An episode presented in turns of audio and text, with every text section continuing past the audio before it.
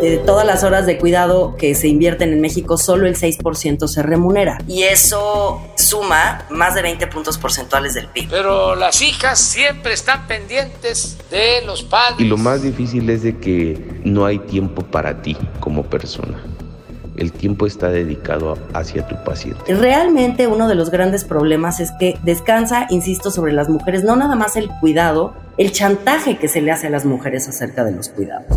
El país presenta. En un entorno en donde lo que gana es la estridencia y las ganas de callar al otro, a la otra, creo que debemos apostar por el diálogo, que debemos apostar por escuchar. Al habla con Barkentin. Yo pienso que todas las personas que somos cuidadoras que tenemos esta responsabilidad, a veces nos olvidamos hasta de nosotros mismos, de que tenemos vida propia.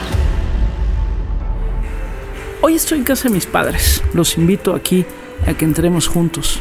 Estoy en la sala, mis padres están dormidos, poco afuera en la terraza. Hablo quedito porque están ellos ahí. Lo que escuchan de fondo es la música que ellos oyen todo el tiempo.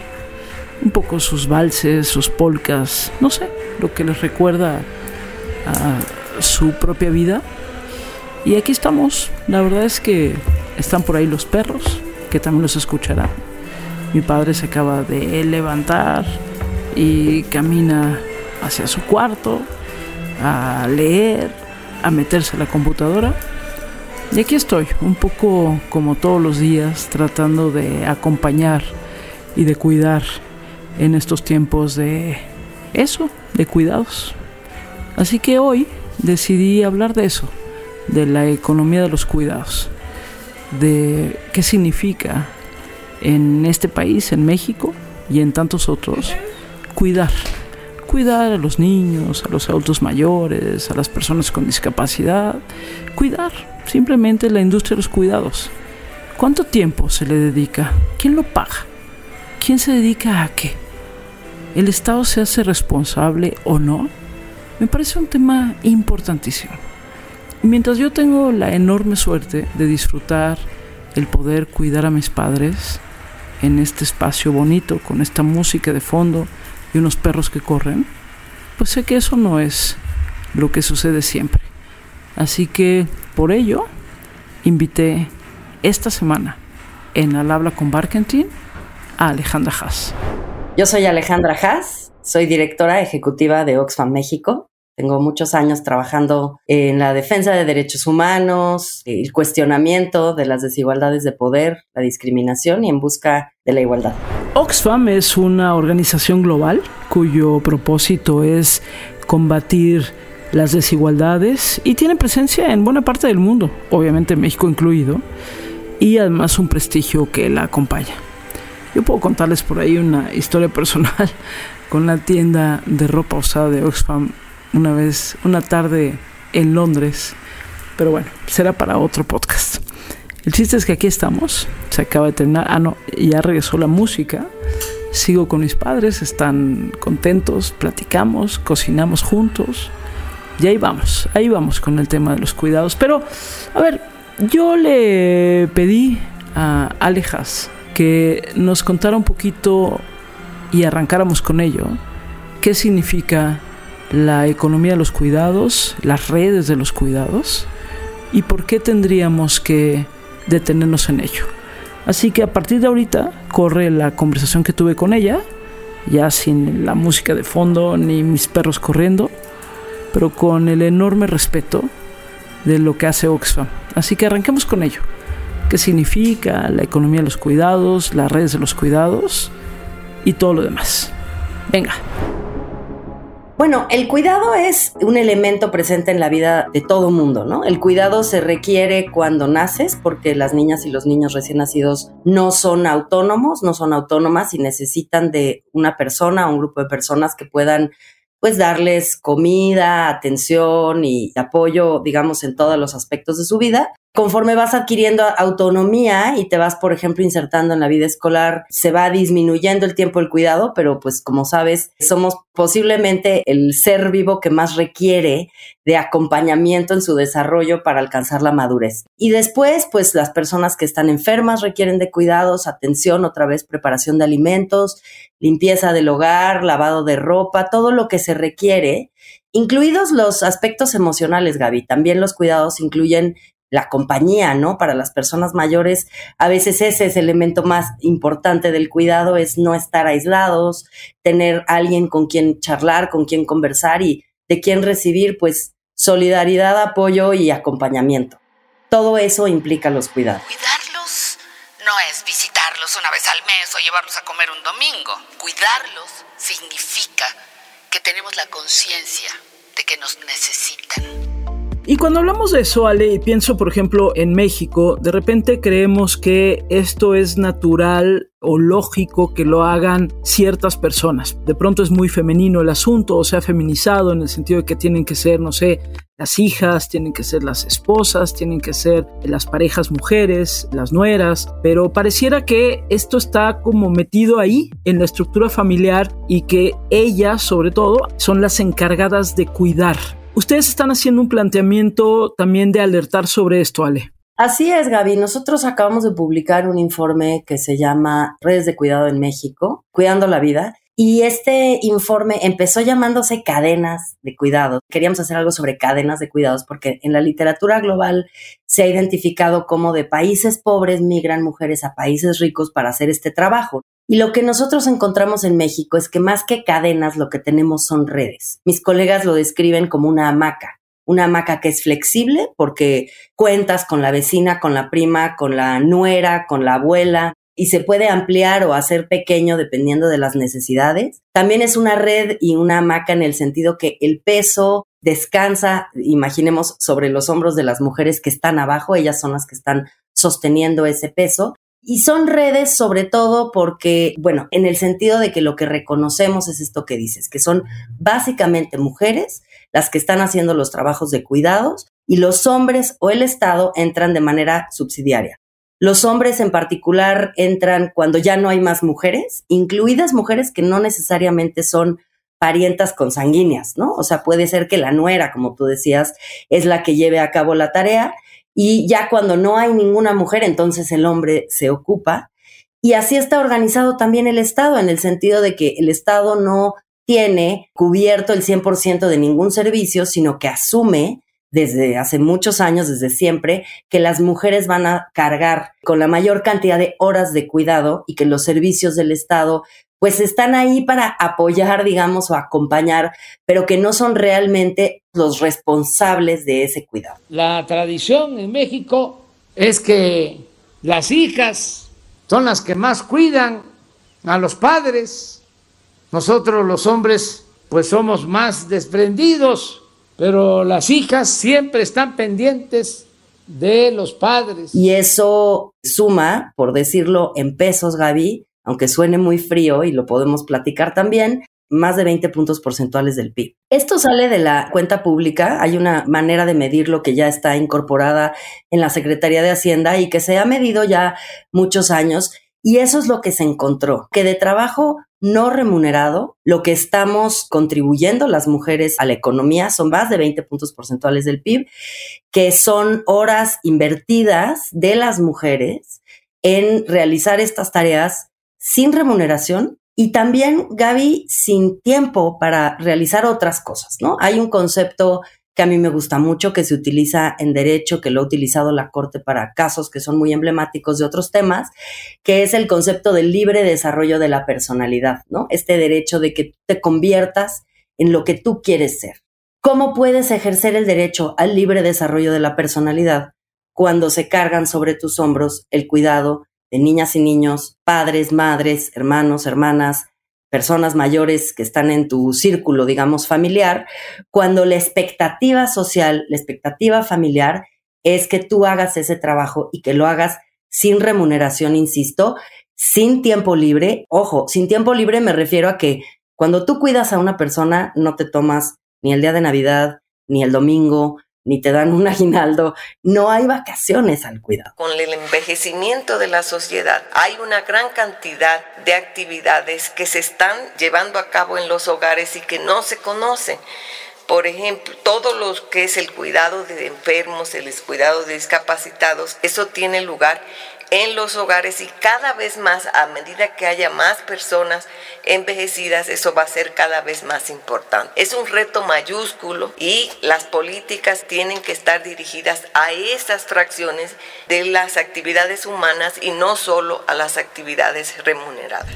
Uf, esto de no hay vacaciones al cuidador, todos nos ha pasado, ¿no? De alguna manera todas y todos hemos estado frente a la necesidad, digamos, de cuidar a alguien, ¿no? Y creo que quienes nos escuchan sabrán identificar perfectamente esto, que al final esto termina siendo muy desgastante también para la persona, desgastante en tiempo, desgastante en la carga de trabajo, pero también en lo emocional, ¿vale? Porque al final cuidar también afecta en lo emocional porque tú también eres un ser humano. A ti también te jala y te pega lo que le está sucediendo a aquellos a los que estás cuidando, Ale.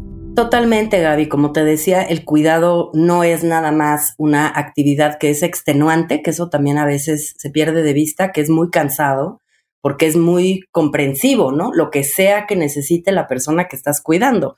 Nos ha ocurrido a quienes tenemos hijos que pues no es ni siquiera muy previsible.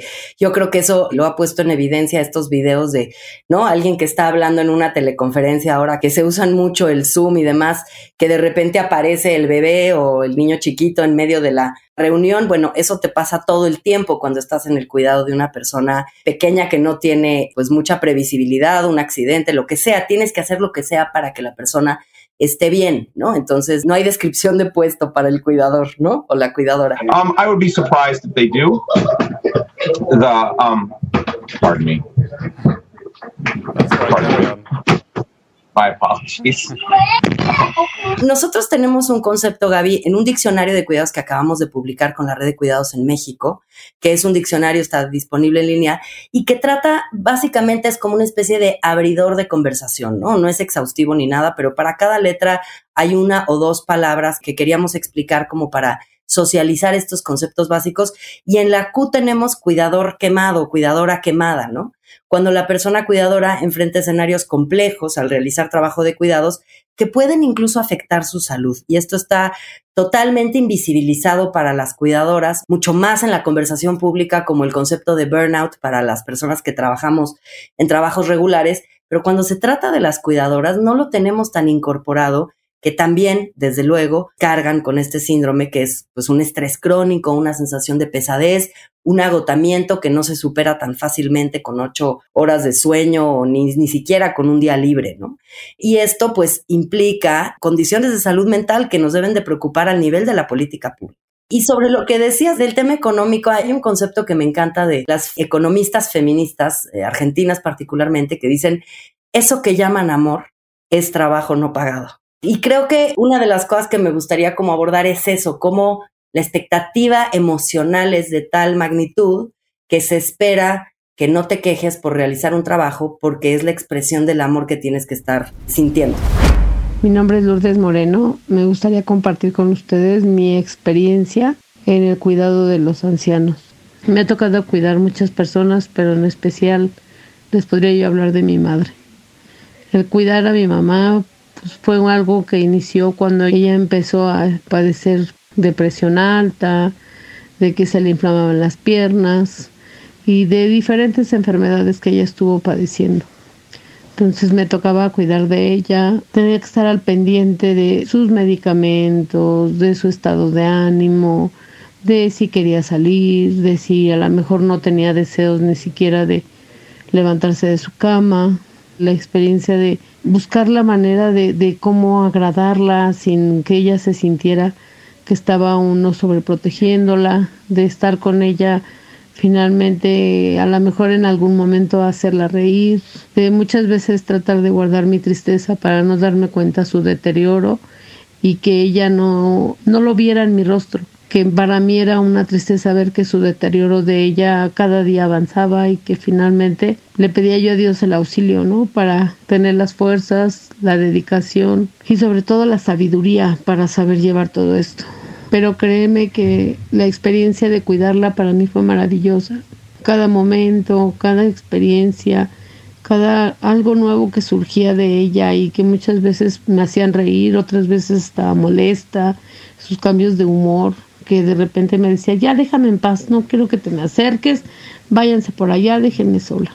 Y buscar cómo mediar para no contestarle, cómo mediar para no pelear, cómo mediar para seguir ahí. Créanme que la experiencia del cuidado de un anciano requiere de muchísima paciencia, de muchísimo cariño, porque tiene que ser de alguna manera con el corazón. En este caso les estoy hablando de mi madre, pero creo que el hecho de cuidar, por ejemplo, a ancianitos que no sean de mi sangre, que sean personitas también que para mí significaron mucho, han sido experiencias fuertes, muy, muy fuertes, pero muy gratificantes cuando de repente ve uno su sonrisa y nos dicen, gracias por estar. Ale, en este gobierno de manera muy particular, pero en general en México hemos tenido, digamos, como una estructura no tan sólida para precisamente asumir los cuidados y que no tengan que recaer en una persona de la familia o en una persona cercana. En este gobierno, además, en estos últimos años, pues hemos visto también la eliminación, por ejemplo, pues de las estancias infantiles y demás que servían también un poco para apoyar en esos cuidados. Ustedes desde Oxfam, teniendo este trabajo que han hecho, ¿qué proponen? ¿Qué tendríamos que estar haciendo más allá del diagnóstico que es fundamental, Ale? Yo lo que creo, Gaby, es que esta es una deuda pendiente hace décadas, principalmente porque la infraestructura, la legislación y las instituciones del Estado mexicano están pensadas para que haya una división sexual del trabajo. El IMSS está pensado para que la señora se quede en casa cuidando a los hijos, mientras que el señor que también otra suposición falsa de la manera en la que se concibió el IMSS en los 50 era que los hombres en general iban a tener trabajos formales y que las mujeres iban a permanecer en casa cuidando a los hijos y por lo tanto la oferta de guarderías siempre ha sido netamente insuficiente. Tenemos una infraestructura que está pensada en una época en la cual había una división sexual del trabajo, eso ya no existe así las mujeres están en el mercado laboral. En México, con una participación muy menor, realmente eh, comparado con América Latina, somos el tercer peor país de inserción laboral de las mujeres en el mercado de trabajo, pero eso no quiere decir que no tengan necesidades económicas y que no estén allá afuera, nada más están allá afuera con trabajos precarios, pero que son los que les permiten tener la flexibilidad que necesitan para cuidar. Entonces, esta infraestructura descansa sobre los hombros de las mujeres, de las cuales se espera que ellas sean las que absorben las horas de cuidado. De todas las horas de cuidado que se invierten en México, solo el 6% se remunera. ¿Qué efectos tiene esto o qué es lo que tendría que cambiar en la política pública? Pues en, tres niveles, ¿no? Yo creo que lo primero es que tendría que cuestionarse la manera en la que están diseñadas las instituciones, pensar que los espacios de guardería de servicios de día para atención de personas mayores y apoyo para personas con discapacidad o personas enfermas tendrían que ampliarse muchísimo, o sea, los servicios del Estado necesitan un rediseño. Muy importante para un nuevo sistema de cuidados, que es, digamos, lo que estaríamos buscando, es que este sistema se diseñe con perspectiva de que no es lo mismo una comunidad rural que una comunidad urbana, no es lo mismo un colectivo de personas, digamos, no indígenas a personas indígenas. Hay muchas intersecciones, familias homoparentales, en fin, y eso requiere de una multiplicidad de soluciones, ¿no? O sea, no puede ser una talla única a la que todo el mundo se adhiera, ¿no? Sino realmente una multiplicidad de soluciones que pueden incluir lo que existe hoy, ¿eh? Existen, por ejemplo, transferencias a mujeres cuidadoras. Bueno, hay gente que es muy crítica con eso, pero puede ser que eso sea algo útil para ciertas comunidades y permanezca. También las estancias infantiles eran una buena solución, pero parcial, pero también las estancias del IMSS, buena, pero parcial. El chiste es que completemos la oferta de servicios, que haya oferta de servicios apropiada a nivel local, que sea sensible a las diferencias que te menciono, y que seamos capaces también de tener una conversación pública también alentada por el Estado y por estos cambios que ya empiezan a gestarse porque en la Suprema Corte se han decidido casos importantes de este tema, pero cambios también en la parte de cultura, Gaby, porque realmente uno de los grandes problemas es que descansa, insisto, sobre las mujeres, no nada más el cuidado, el chantaje que se le hace a las mujeres acerca de los cuidados. Eso es muy cuestionable y eso realmente tiene que ser algo parte de la conversación pública, de que el cuidado también es un derecho y también perjudica a los hombres no tener el derecho a cuidar. Y creo que eso es algo que no se dice, pero que está íntimamente vinculado con la agenda de combate a la violencia y particularmente a la violencia feminicida.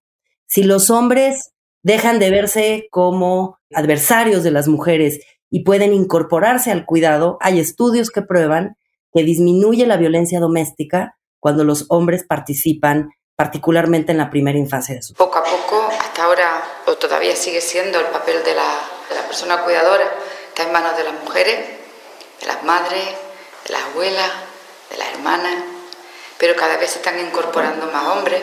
Te estaba viendo aquí algo que está subiendo Data Cívica, que conocemos bien, que ustedes también participan en ello. Dice tu huella de cuidados. Y por ejemplo, aquí un dato dice: para que cumpliéramos cuatro años, alguien, usualmente nuestra madre, dedicó 29.200 horas o 1.216 días exclusivamente a cuidarnos. Me parecen que son de estos datos que nos permiten como entender la dimensión de esto y de lo que esto significa.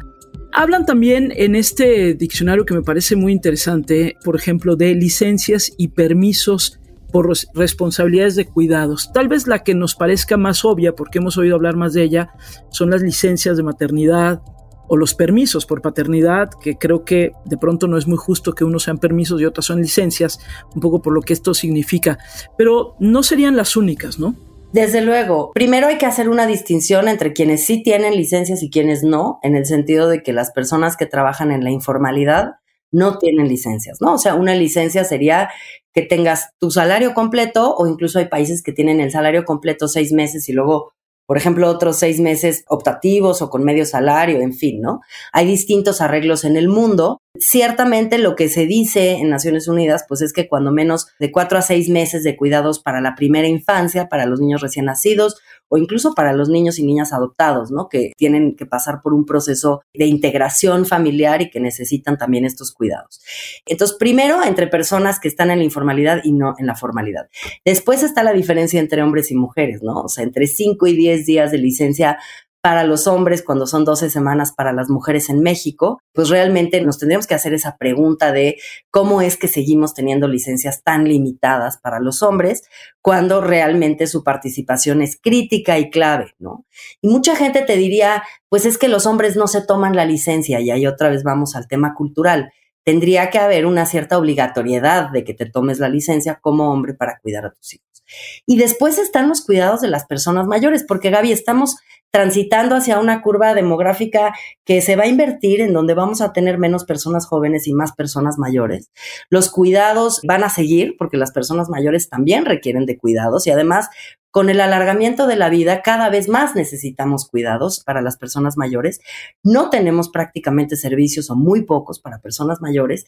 Y entonces las personas van a tener que estar cuidando a sus padres y a sus abuelos, que por cierto tienen esta doble función, porque no nada más son receptores de cuidados, sino también a veces son personas que dan cuidados. Un clásico es la abuela cuidando al nieto, por ejemplo. Y también nos tendríamos que cuestionar parte de, digamos, de esta estructura de las licencias y de la necesidad que tienen las personas de tomarse el tiempo de cuidar en casa y la profesionalización de los cuidados, que creo que es algo clave porque en esta historia de los cuidados están las mujeres con toda la carga, los hombres con el derecho a cuidar y con la obligación de cuidar que no está actualizada y que no está formalizada.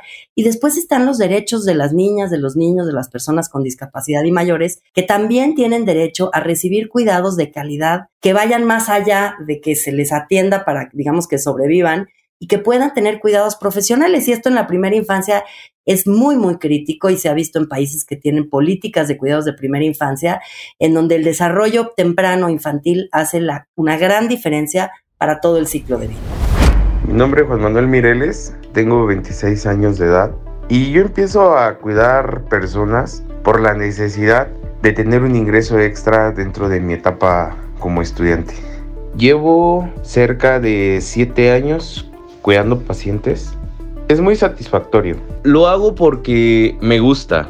Muchos pacientes que a lo largo de estos 7 años he tenido, he logrado la convicción de que los cuidados se hagan en casa, de manejar ahí una psicología en decirle, sabe que lo vamos a hacer aquí en su casa, aquí va a estar más cómodo, yo voy a estar aquí para lo que se le ofrezca. Todo ese tipo de atenciones es un confort para los pacientes y más cuando son de la tercera edad. Y más si hablamos de una etapa terminal. Precisamente ahorita estoy con un paciente con etapa terminal y son cuidados y se le llaman paliativos. Es todo lo que quiera él pese a su enfermedad. Si el doctor dijo que ya no le diéramos azúcar y el paciente quiere un dulce, hay que dárselo. Entonces, ese tipo de cosas me hacen a mí seguir incursionando en eso, ¿no? Seguir queriendo cuidar en la última etapa de su vida. Lo más difícil de este trabajo es que a veces te absorbe mucho. Hubo un tiempo donde literal vivía yo en casas de la, de la, gente, porque iba yo a cuidar a un paciente en la mañana, salía yo a las 7, 8 de la noche y me iba al otro y regresaba Obviamente para esto yo hablaba con los familiares y les sabe que así está mi horario, deme oportunidad de asearme aquí en su casa y me retiro y así. Entonces creo que eso es lo más difícil y lo más difícil es de que no hay tiempo para ti como persona. El tiempo está dedicado hacia tu paciente. ¿Qué sucede, Ale, si no atendemos esto? Es decir, si lo seguimos dejando pasar en un tono de así ha sido siempre, las hijas se encargan, las esposas se encargan, etcétera. ¿Qué sucede si no lo atendemos y si no lo ponemos sobre la mesa? Me encanta tu pregunta porque muchas veces la gente cuestiona, ¿no? El sistema de cuidado sería muy costoso, hay que invertirle, sí, hay que invertirle sin duda. Pero es francamente una inversión y no un gasto porque el costo que estamos pagando por no tenerlo es muy alto y no lo hemos todavía, creo, cuantificado en su conjunto, ¿no? Pero básicamente, Gaby, perdemos, las mujeres pierden en autonomía económica, en salud mental y en capacidad de insertarse en el mercado laboral, pero también de organizarse políticamente, de tener tiempo libre para otras cosas. Pierden las personas cuidadas, como te decía, particularmente las niñas y los niños en primera infancia, por la posibilidad que tendrían de desarrollar y tener mayor éxito escolar y eso, como sabes, tiene un impacto enorme en las economías de los países y pierde concretamente México en términos económicos, ¿no? Porque tenemos algunos cálculos ya de hace algunos años de Mujeres que decían, por ejemplo, que se perdían anualmente más de dos mil millones de pesos por esta falta de inserción laboral de las mujeres en el mercado de trabajo. Pero no solo es económico, también perdemos en cohesión social y cohesión familiar. Perdemos porque, como te decía hace un momento, hay una problemática de violencia doméstica que pudiera atenderse también de manera preventiva con este tema de distribuir mejor los cuidados. En fin, como sociedad perdemos un montón y la cuantificación de eso sería importante, pero creo que también es un problema público muy, muy evidente que la política pública tendría que estar resolviendo. ¿Están implicados quiénes? Autoridades, obviamente, los gobiernos de todos los niveles, las instituciones, obviamente las comunidades, pero también la iniciativa privada, ¿no? Los empleadores, ¿sale? Ciertamente, el mercado es uno de los que más se beneficia del sistema informal de cuidados que tenemos, que básicamente son las mujeres de este país. El mercado realmente extrae un gran beneficio de no tener que dar servicios y de invertirle en los servicios. Me parece que las empresas tendrían que ser aliadas muy, muy cercanas de las instituciones de seguridad social y creo que hay muy buenos ejemplos en otros países de cómo se han desarrollado servicios a partir de inversiones específicas de las empresas. Creo también, Gaby, que hay que mencionar que el actor ahora que tiene, digamos, el mayor reflector de todos es el Congreso, el Senado más específicamente, donde está discutiéndose, pero desafortunadamente más lentamente de lo que quisiéramos, una iniciativa de reforma constitucional que ya pasó por la Cámara, en donde se incorporaría a la Constitución, al cuarto constitucional, el derecho al cuidado y la instrucción al Congreso Federal de legislar una ley general en materia de cuidados.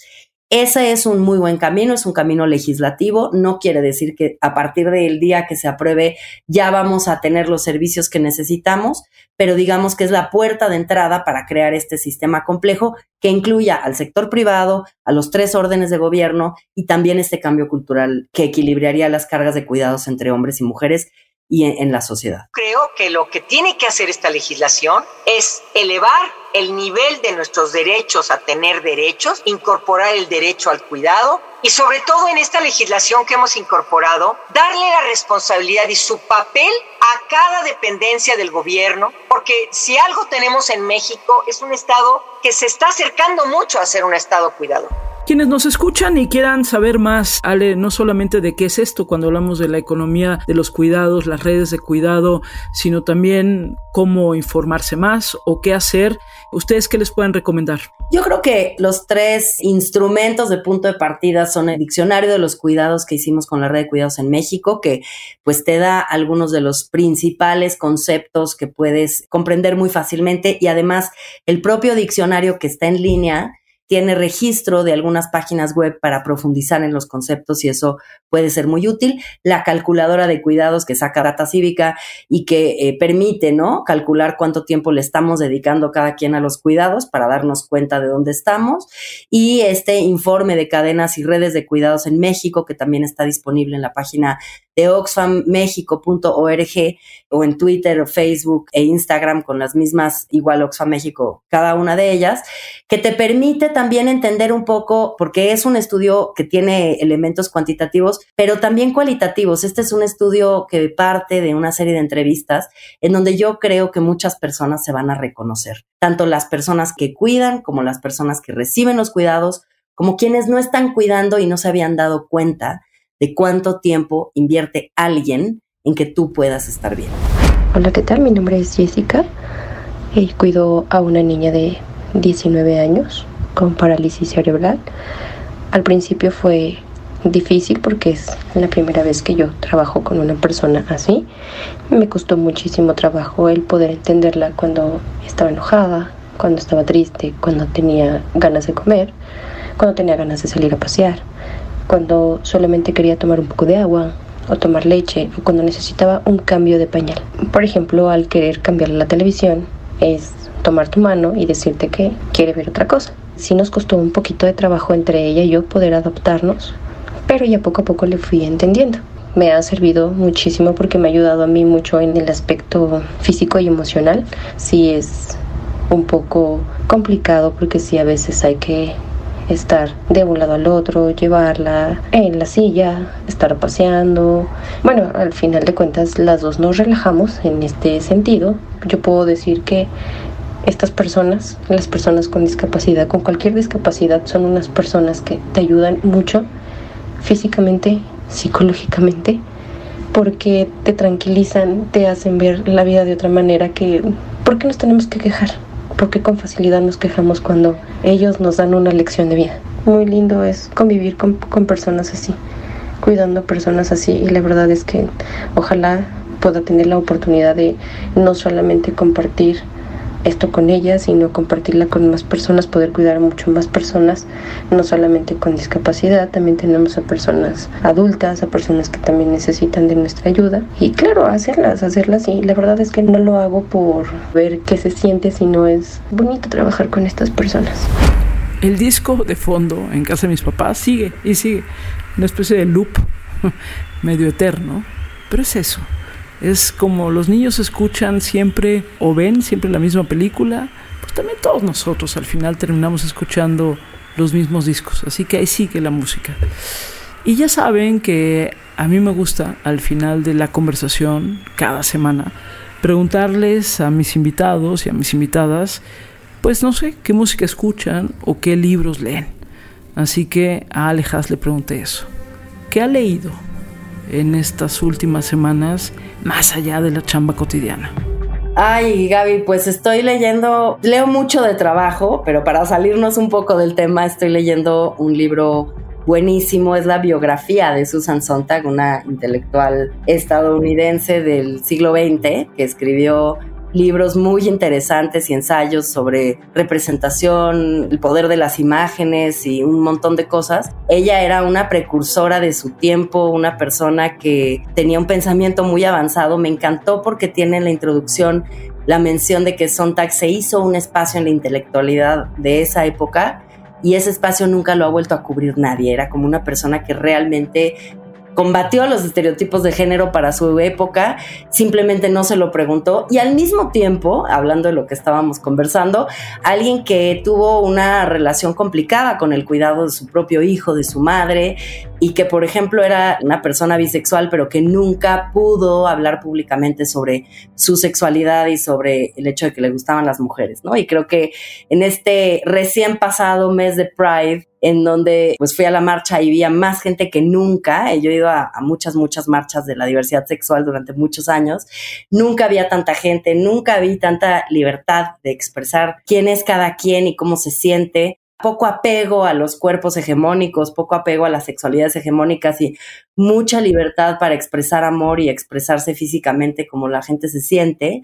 Creo que pues Susan Sontag se sentiría muy liberada de poder hablar de su propia sexualidad públicamente y eso me hace muy feliz. I'm not a performing artist, just a writer trying to do my best and figure things out. Nada mejor que esto que suena al fondo. Es más hasta luego. No es más que un breve adiós. Muy pronto junto al fuego. Bueno, nada, perdón, disculpen que haya yo cantado, pero nada mejor que cerrar este podcast con esta música de fondo y un poco la reflexión de lo que significa la economía de los cuidados. Yo invito a todos los que nos están escuchando en este momento y que lo viven seguramente en su propia cotidianidad pero que además seamos conscientes de lo que significa la economía de los cuidados. Que exijamos al Estado que proporcione los mínimos y ojalá los máximos para que podamos cuidar a aquellos de los que necesitamos cuidar y que sobre todo seamos una ciudadanía mucho más solidaria.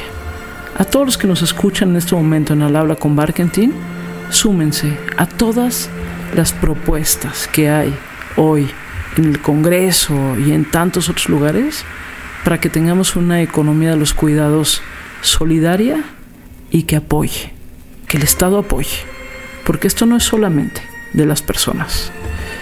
Gracias por acompañarme una vez más aquí en Al Habla con Barkentin, hoy muy íntimos, aquí en la sala, en casa de mis papás, con esta música de fondo y nada, contenta de poderlos cuidar, acompañar y apapachar. Y ya saben, la próxima semana en Al Habla con Barkentin. Adiós.